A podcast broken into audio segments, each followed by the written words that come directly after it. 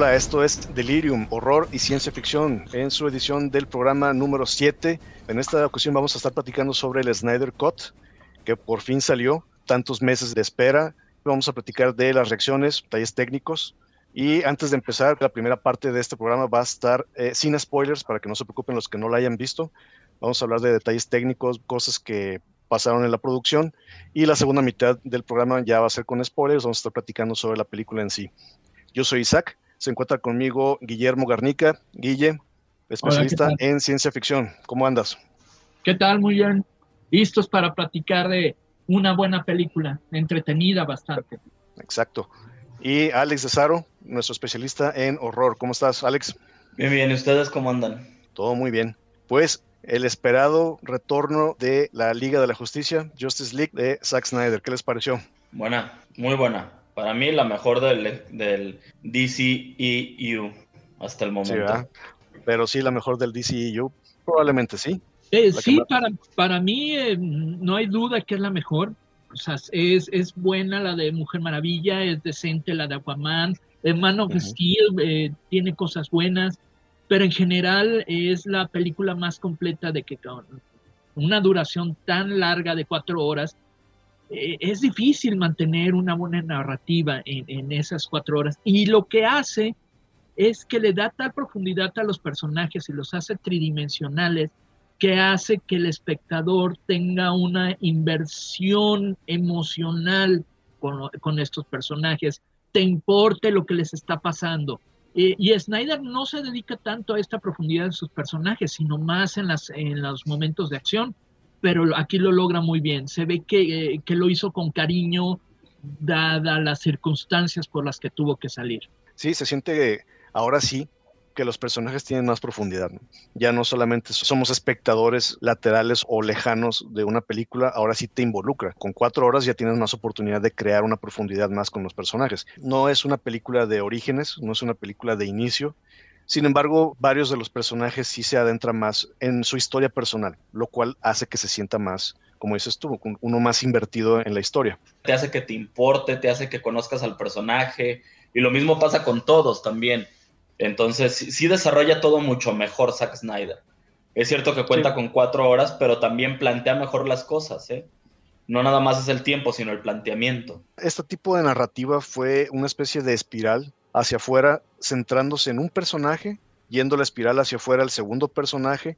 A los que menos tiempo o importancia le dieron son a los que ya estaban bien establecidos. Sí. Para los que no necesariamente tenemos que volverles a dar una historia de origen o que tenemos que volvernos a involucrar o crear una historia a partir de ellos, ¿no? Y en cuanto a la dirección, se siente muchísimo la diferencia entre, entre Whedon y Snyder, ¿no? Para empezar, lo más importante para mí, el, el pacing, el timing de la película. Para hacer Exacto. cuatro horas, no tiene momentos sosos, no tiene momentos aburridos. Aun cuando sí usa, no es cierto lo que nos habían dicho de que Whedon había utilizado nada más el 10% de lo que grabó Snyder. Es mentira, es mucho más lo que se utilizó. Queda claro cuando las vuelves a ver. Eh, fácil un 40% de, de lo que usó Whedon lo había hecho Snyder. Y parece hecha así la escena, o sea, como que brincan los cortes y de repente una escena que aquí es maravillosa, que es, tiene mucha acción, que está muy bien hecha, en la versión de Whedon dura 30 segundos. Pero es que esa es la básica, ¿no? Cualquier director de acción principiante depende muchísimo de los jump cuts, depende muchísimo de la edición fast pace. La diferencia más grande entre la versión de Whedon y la de Zack Snyder, el timing. Bueno, y es que aparte tiene otra característica muy importante y muy interesante. Eh, yo al menos la primera vez que la vi, la vi de corrido, o sea, le puse play y me venté las cuatro horas de corrido.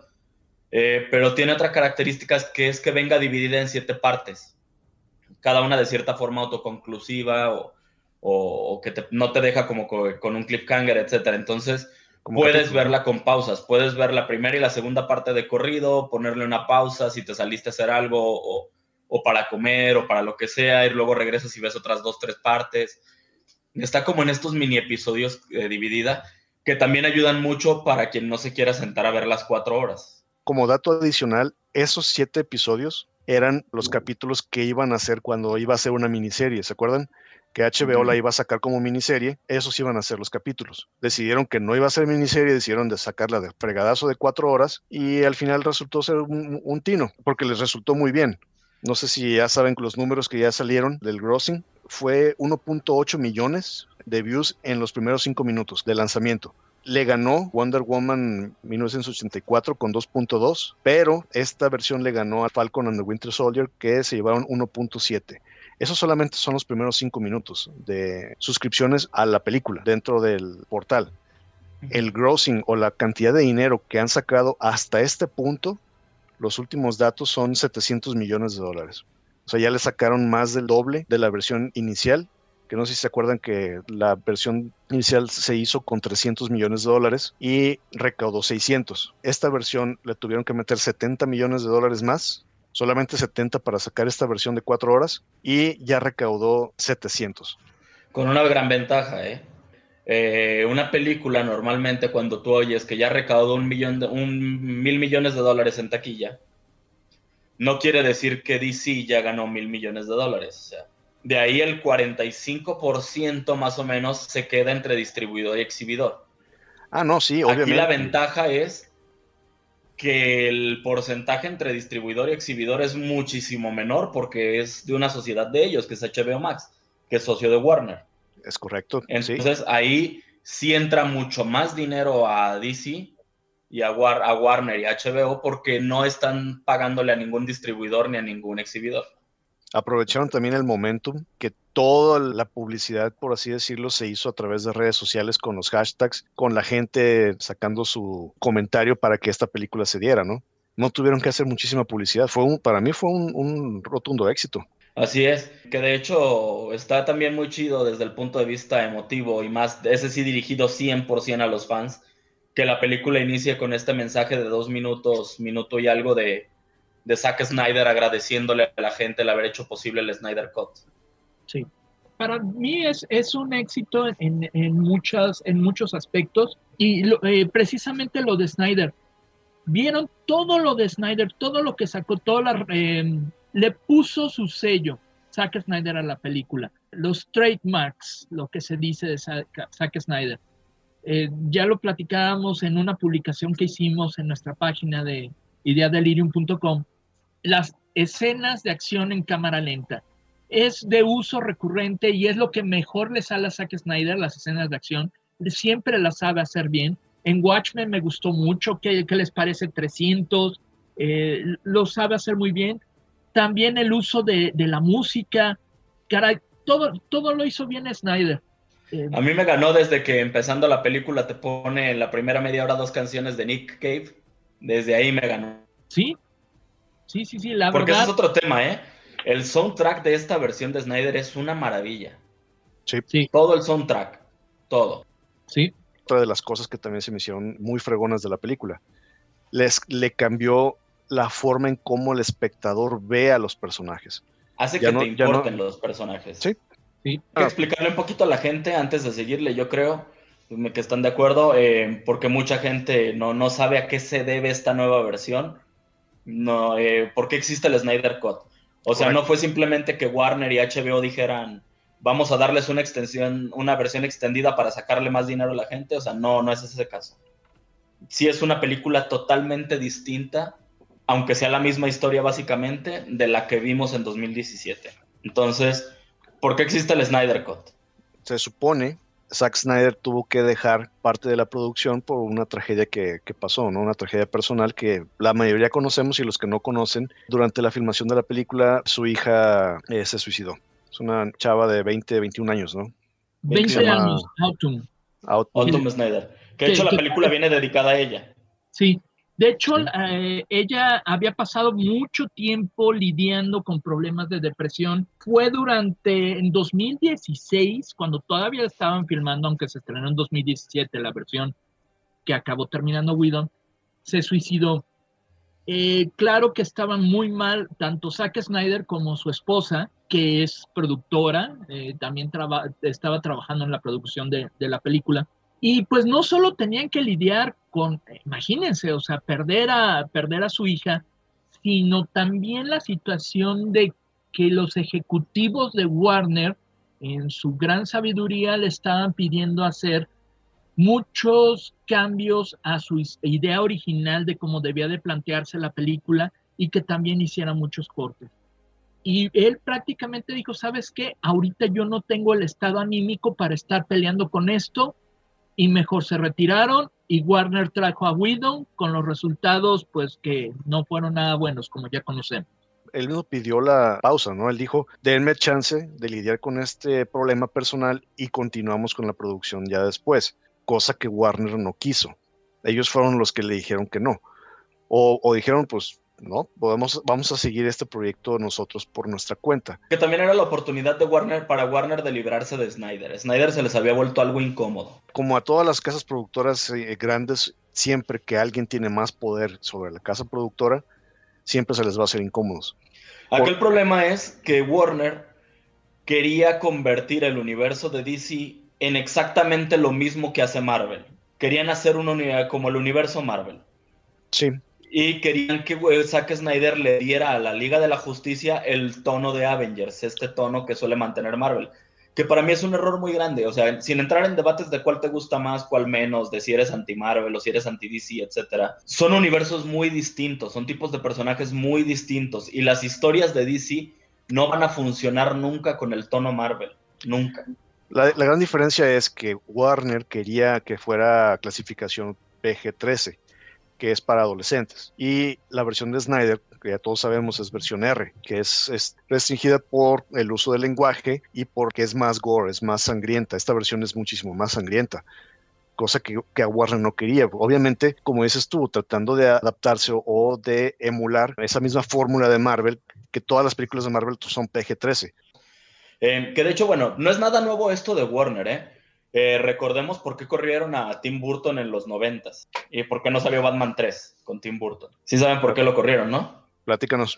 Fue por una queja de McDonald's. A Tim Burton Warner lo corrió por McDonald's. Y porque básicamente McDonald's les dijo a Warner, ¿sabes qué onda, güey? Yo te compré los derechos de Batman para hacer juguetes de Batman y estás haciendo películas muy oscuras con villanos muy oscuros que los niños no quieren juguetes de este, de este pingüino, no quieren juguetes de este guasón. Y no estoy vendiendo cajitas felices, porque no me estás haciendo películas para niños. Y Warner dijo, bueno, pues mejor el dinero de McDonald's y corre a Tim Burton. Ahora sí, vamos dándole con todo. Ya, ya les dijimos de cuál era el, el, punto de por qué existe el Snyder Cut. Ah, bueno, y nada más para, para terminar de decir por qué existe el Snyder Cut. A raíz de todo esto y del enorme tragedia que fue la película de 2017 que no funciona por ningún lado, los fans estuvieron presionando por años con el hashtag release de Snyder Cut. Saquen el corte de Zack Snyder para ver cómo era el original. Pues, ¿Sabes el origen de ese hashtag? Fue una, una de esas circunstancias extrañas en donde un shot in the dark, un, tiro en la oscuridad, no sabían que existía la versión de Snyder. Todo el mundo asumía que existía, pero nadie tenía la certeza fueron a través de uno de esos informantes dentro de Warner que les dijeron, oye, está enlatada más del 50% de la película. Y esa cinta tiene muchísima información importante para la película que no se sacó. Esa información se la dieron a este portal de Geeks Gamers y ellos fueron los que dijeron, ah, pues hay que sacarla, queremos verla. Queremos verla aunque sea en un DVD, queremos verla aunque sea en un Blu-ray como versión extendida no fue que quisieran hacer lo que están haciendo ahorita, que es sacarla de manera masiva en uno de esos portales de streaming, ¿no? Sí, sí, sí, la gente peleó por dennos de alguna forma el corte de Snyder, aunque sea como en la, edición especial del Blu-ray que viene con dos discos, el normalito y el corte alternativo. Pero era eso, queríamos ver el corte de Snyder y afortunadamente lo hicieron de mejor manera incluso. Sí, ahí, ahí es donde el tino es de, los, de los mismos ejecutivos de, de Warner al hacerla este evento masivo ya tenían el momentum, simplemente de sacarlo y la misma gente eh, reaccionó positivamente, que eso, eso fue algo muy bueno. Bueno y malo. Ya hablaremos de eso al final del programa. A partir de este punto vamos a entrar en zona de spoilers. Vamos a hablar sobre el plot de la película, sobre las diferencias que hay entre la versión de Whedon y la versión de Snyder. Y al final vamos a dar nuestro veredicto, ¿no? Así es. La principal diferencia para ustedes, ¿cuál fue? Bueno, para mí la principal y es la más importante Snyder entendió algo que vamos a hacer una analogía deportiva, ¿no? En el corte de Whedon, en el corte original, todo es Batman, prácticamente. Y los demás personajes son muy secundarios, muy sin importancia, este, muy intrascendentes. Se centra prácticamente en Batman, que ya está muy establecido Batman. No necesitabas establecerlo. Y Snyder entiende, hablando como si fuera de deportes, que aunque tengas a Jordan, hay partidos que te los gana Pippen, por decirlo así. O había partidos que te los ganaba Rodman, por decirlo de una forma, ¿no? Aunque tuvieras a Jordan. Y lo que hace Snyder aquí es, ya tengo a Batman, ya tengo a Superman, ya tengo a la Mujer Maravilla, que todo mundo los conoce, y pone en el centro a Cyborg. Pone como un principal a Cyborg, que en la primera película ni te importaba, ni llegabas a saber nada de Cyborg, y en esta te cuenta toda la historia de Cyborg, hace que te involucres mucho con él y le da el protagonismo. Es, al final él es el personaje principal de la película. Y eso la crece muchísimo. descargar la atención en un secundario crece muchísimo a la película. Sí, y no solo en Cyborg, también enaltece en la figura de Flash. Eh, aunque no está al nivel de un Batman o Superman o Mujer Maravilla, pero es de los personajes más queridos de DC. O sea, si se ponen a ver cuál es el cuarto superhéroe más famoso de DC después del top 3, es Flash. En quinto, Linterna Verde, porque Aquaman nunca ha tenido tanto, eh, tantos seguidores a través, o por lo menos basándome en la historia de los cómics. Y sí, también de Flash sabes un poco más de su historia, la situación que tiene con su papá en la cárcel, eh, el muchacho que se siente solo, eh, está muy bien la película. Y nada más detalles, por ejemplo, si hablamos de fan de los cómics, eh, en los años 70 y 80, el cómic más vendido de DC era Teen Titans. Teen Titans, que Cyborg era parte de ese equipo. Entonces, sí varía mucho, varía mucho, pero sí. ahorita ahora que mencionabas a Flash, para mí ese es otro de los grandes aciertos. En la película de 2017, en la que parece que va a quedarse como el canon de todas formas, Flash es un bufón, el tipo que se la pasa haciendo chistes tontos, es el comic relief de la película nada más, es un patiño de la liga, es el patiño de la Liga de la Justicia. Sí. Y en esta película le cambian mucho el tono a Flash, sigue siendo el personaje divertido, sigue siendo el que hace los chistes y demás, pero es un personaje que ya tiene peso, ya no es el patiño de estos güeyes, ya no es la mascota de la Liga de la Justicia, ya es parte de ellos y es un personaje con peso. Un detalle, Alex, esta personalidad bromista o ligera en los cómics es más propio de la versión de Flash de Wally West, no la versión de Barry Allen. Otra de las diferencias más grandes, y creo que es la más importante, es que ahora sí hay un villano. Hablando de los personajes, ya hablamos de personajes de los, de los héroes, ahora hablamos del villano. Una buena película para mí tiene que tener un, buen villano, ¿no? Y en este caso, Steppenwolf ya tiene más profundidad, ya tiene un conflicto, ya tiene una motivación, y ya no solamente es un güey malo, malotote, ¿no? Que llega y que quiere hacer desmadre, que quiere matar a todos. Fíjate, hasta esa es una de las grandes diferencias, te digo, yo acabo de ver la de 2017 para, para esto, para el programa, y en la de 2017, la escena donde Diana le cuenta a, a Bruce eh, la historia de las cajas, por qué están en la Tierra, dura nada y prácticamente le dice, ah, pues es que sí, son unas cajas que si se fusionan vuelven a, se comen al planeta y Stephen Wolf es muy malo y él es el que las dominaba, pero vino aquí una vez y le ganamos y se acabó. Y en esta historia desarrolla muy bien toda esta historia de cómo la era de los héroes hace miles de años, cinco mil años, cuando se unieron para vencer a Darkseid, este, que Stephen Wolf traicionó a Darkseid y está tratando de conseguir mundos para él, para reivindicarse y demostrarle su valor como villano. O sea, está muy bien planteado también Stephen Wolf e incluso Darkseid, que la intención de plantear a Darkseid no era para esta película, era para las que vienen o para las que Zack Snyder tenía en mente que vinieran. Esa era su intención de plantear a Darkseid aquí, porque el villano de esta es Stephen Wolf. Que por cierto, una mejora en los efectos especiales, se ve mejor Stephen Wolf, la armadura se ve muy padre Stephen Wolf cuando en la primera era muy mala aunque no todos los efectos son tan bien logrados, hay unos efectos que no se ven tan bien, pero en general es una mejora. Ya ven que DC nunca se ha destacado por, por tener buenos efectos. Por ejemplo, yo creo que la peor parte de La Mujer Maravilla fue su final contra Ares. El, también eh, Doomsday dejó mucho que desear su CGI. Sí. Eh, pero en esta película en general fue bueno, fue bueno. Esa es una de las cosas que yo siempre le he criticado también a, las películas de DC, del DCEU, la exageración en, cuanto al CGI. no me gusta. Y en este caso la película, a pesar de que sí tiene bastante, siento que no satura. Oigan, ¿y qué tal las referencias al Señor de los Anillos?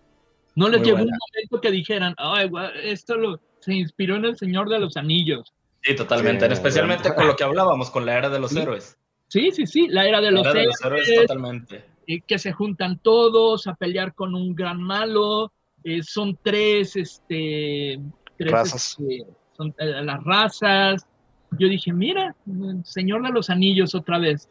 Es como si Sauron fuera una dualidad entre Stephen Wolf, el que actúa, y Darkseid, la sombra que está detrás. No, Saruman es la, dualidad.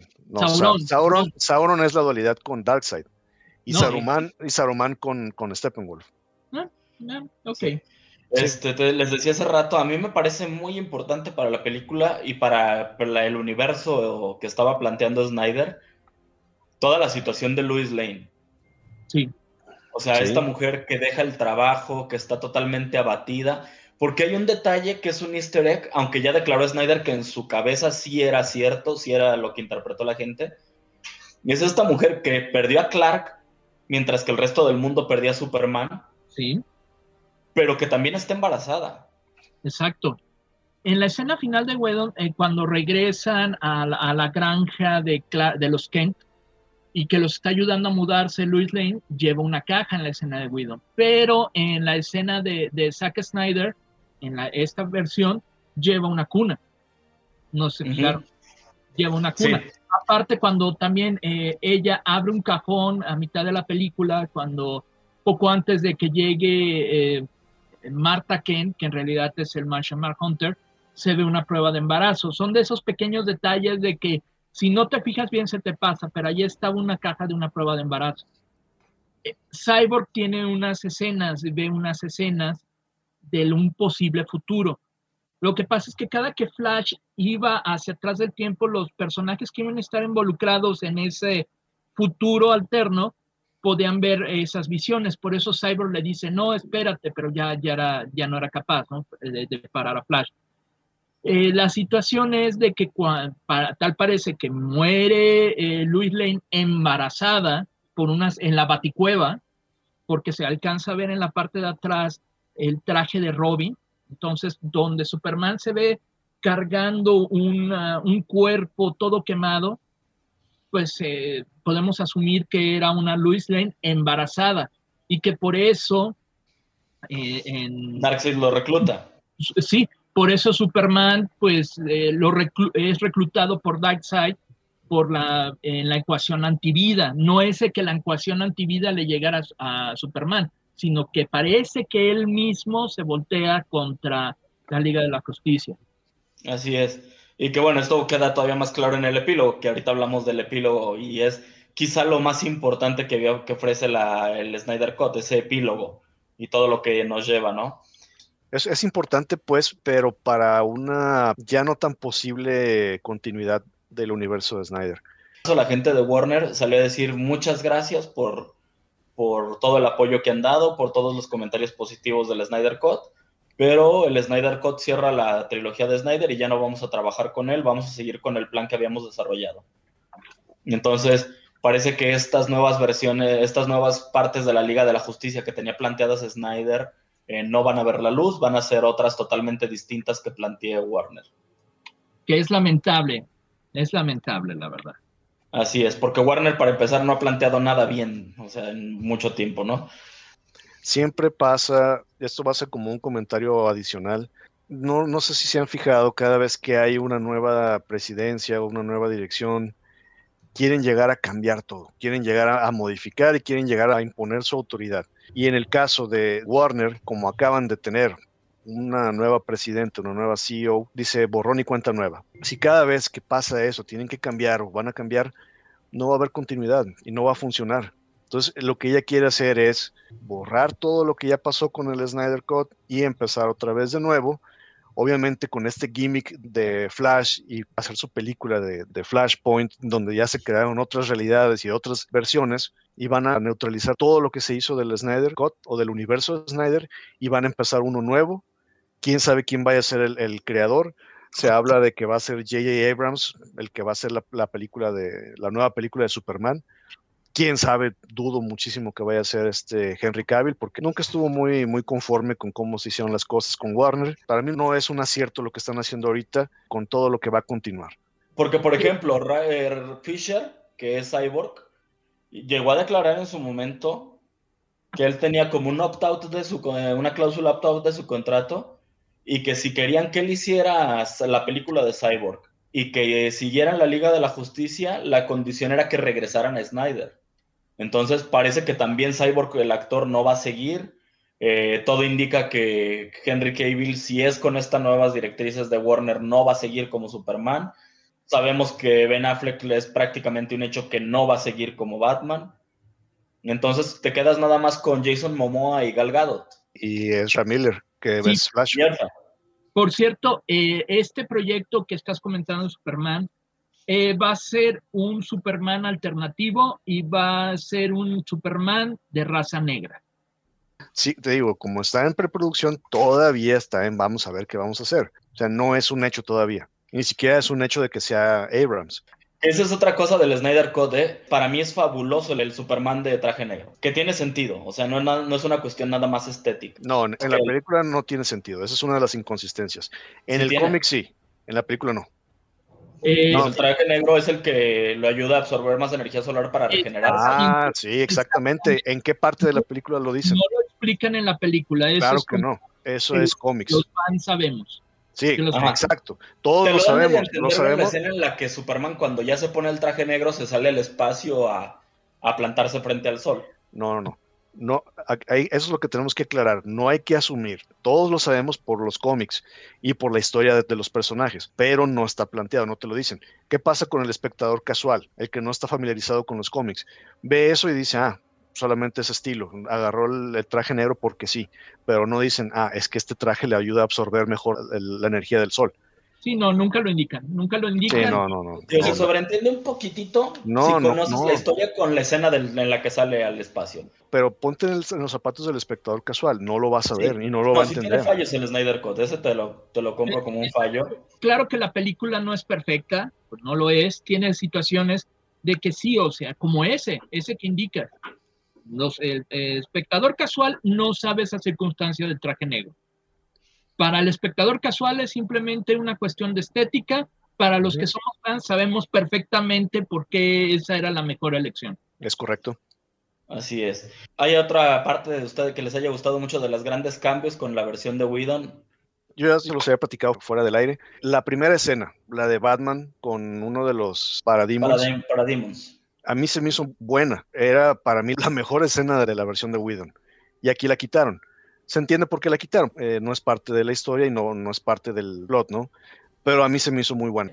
Y que es el, el porque, por el que yo estoy de acuerdo totalmente que se quite esa escena, es que la, la versión de Whedon te da la impresión de que llegas a una película empezada. Pero acuérdate que la primera escena no es esta.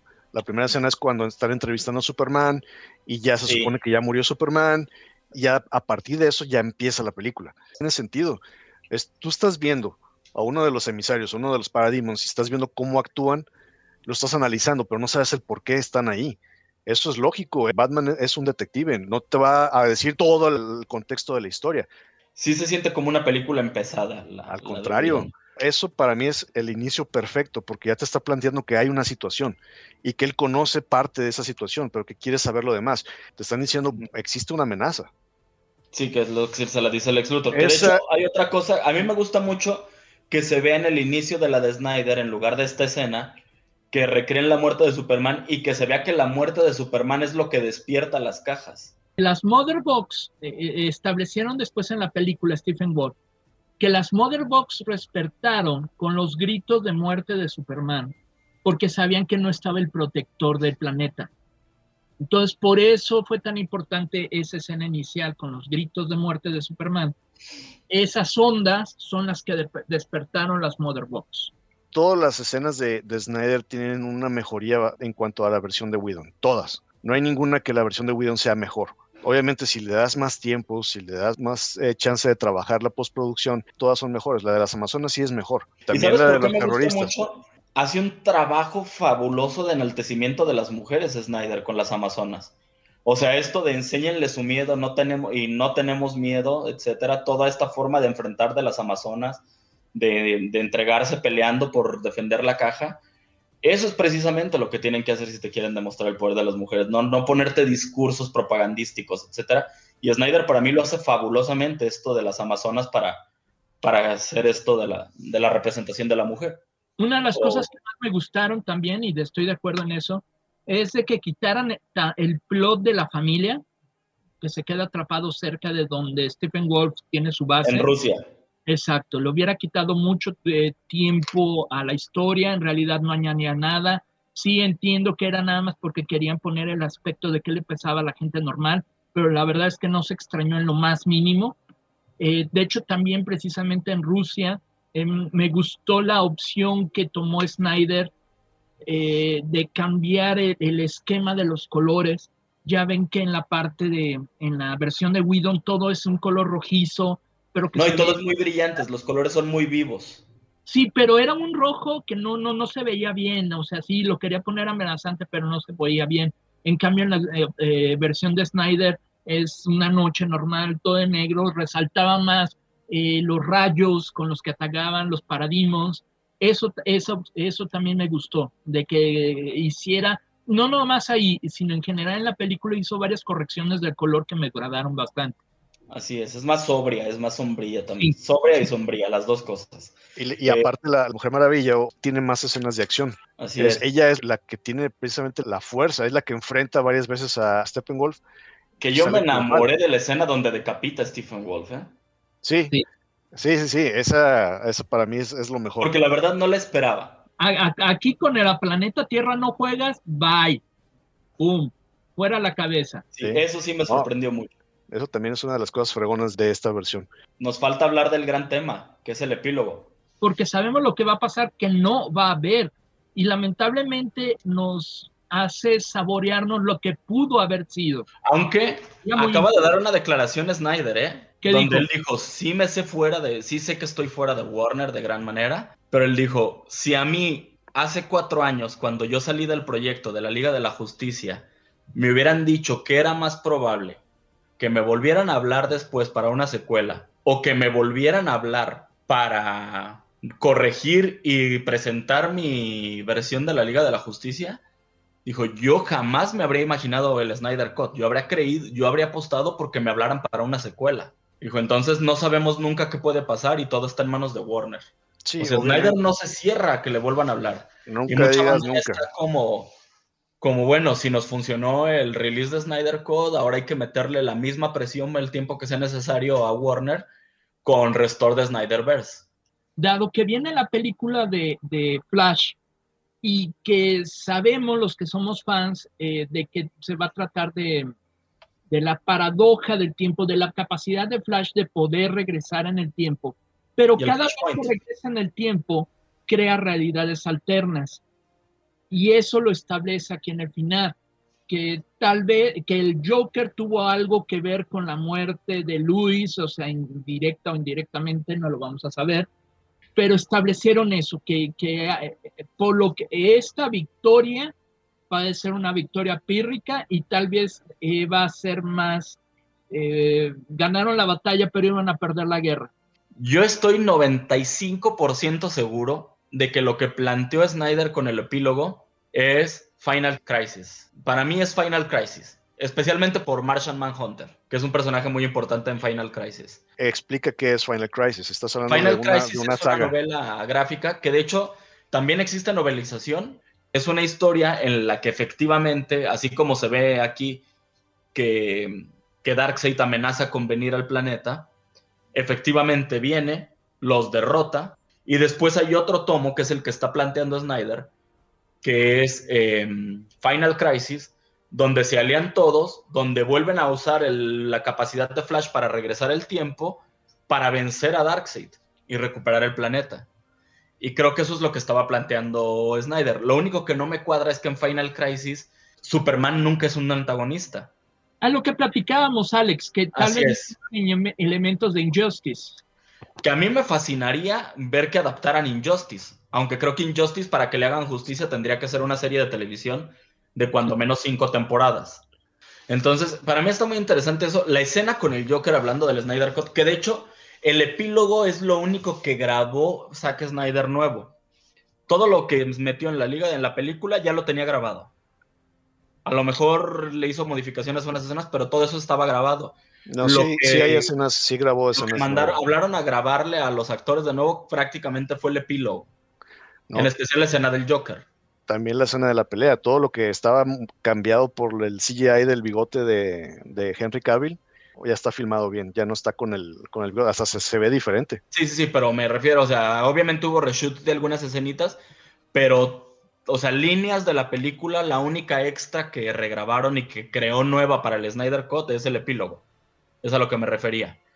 Todas las demás historias y todo lo demás estaba planteado ya desde el inicio en la escena, no en la última eh, parte del epílogo, sino en uno de los recuerdos que tiene el Cyborg, cuando se ve la parte de arriba de una, del Salón de la Justicia derruido, se ve el cadáver de Kilowog, de los Green Lanterns, eh, se ve volando la mitad de la carta que al final Joker le entrega a Batman en señal de tregua y que le dice, cuando la rompa se acaba la tregua se ve volando la mitad de la carta. sí, Para mí la escena con Joker es un acierto total de Snyder, ¿eh? Como dijimos ahorita, todo se presta para interpretación. Por eso es buena, porque puedes sacar miles y miles de teorías, puedes sacar miles y miles de plotlines, puedes sacar un montón de adaptaciones, puedes adaptar de un montón de fuentes de, cómics, de novelas, de novelizaciones. Por eso es buena. Y sí podría funcionar y esperemos que funcione sus opiniones finales y cuál es su, veredicto, qué calificación le ponen. Mira, para mí, opinión final es la mejor película de, del DCEU, del DC Extended Universe, por mucho. Es infinitamente superior a la versión de 2017 y eso creo que no está ni a debate. O sea, que es infinitamente superior. Puede estar a debate si es mejor que Wonder Woman o no, pero que es infinitamente mejor que la versión de 2017 creo que no hay nada que, debatir ahí. Eh, calificación. Si le tuviera que poner calificación del 1 al 100, yo le pongo entre 85 y 90. Si le tuviera que poner calificación basándome en estrellas, le pongo la 5. O sea, si la, si la opción es darle 4 o darle 5, le, le doy 5. Muy buena calificación. Yo también disfruté tremendamente la película. Eh, creo que es un gran acierto. Ciertamente tiene detalles, tiene plot holes, o sea, tiene agujeros de guion. Eh, de repente hay conversaciones que son más descriptivas, que no vienen de acuerdo al personaje. Eh, se entiende, pero aún así podrían haberlo hecho mejor. No todos los efectos especiales fueron los adecuados, pero en general fue tremendamente entretenida para, lo reitero, para cuatro horas es difícil hacer una película entretenida de dos horas, deja tu cuatro, de dos horas. Y, me mantuvo sentado y atento todo el tiempo. Entonces, para mí es un sólido 85. Muy bien. Y se me hace mejor que Wonder Woman la 1. Se me hace la mejor del DC. A mí también. Es la mejor. Sí, no, yo estoy completamente de acuerdo con ustedes. Yo también le pongo un 85. Para mí también fue un acierto. Fue, fue la mejor película de todas del DCEU, vamos a aclarar. Ay, eso es una de las cosas que más me frustran de que sea buena. Porque si hubiera sido mediocre, si hubiera sido pasable, dices, bueno, aquí se acaba el universo de Snyder y, a lo que sigue, ¿no? Pero este fue un acierto que nos deja con la sensación de que queremos más. Y todos en redes sociales están con la misma idea que nosotros. Todos quieren saber qué va a pasar. A todos les gustaría que continuara este universo y que no solamente sea una ocasión esporádica, ¿no? Entonces, déjenos la opinión para ustedes, qué calificación tiene. Eh, ¿Hay alguien a, quien no le haya gustado o que se le haya hecho más de lo mismo? Déjenos las opiniones, síganos en nuestras páginas ideadelirium.net y nos vemos en la siguiente edición.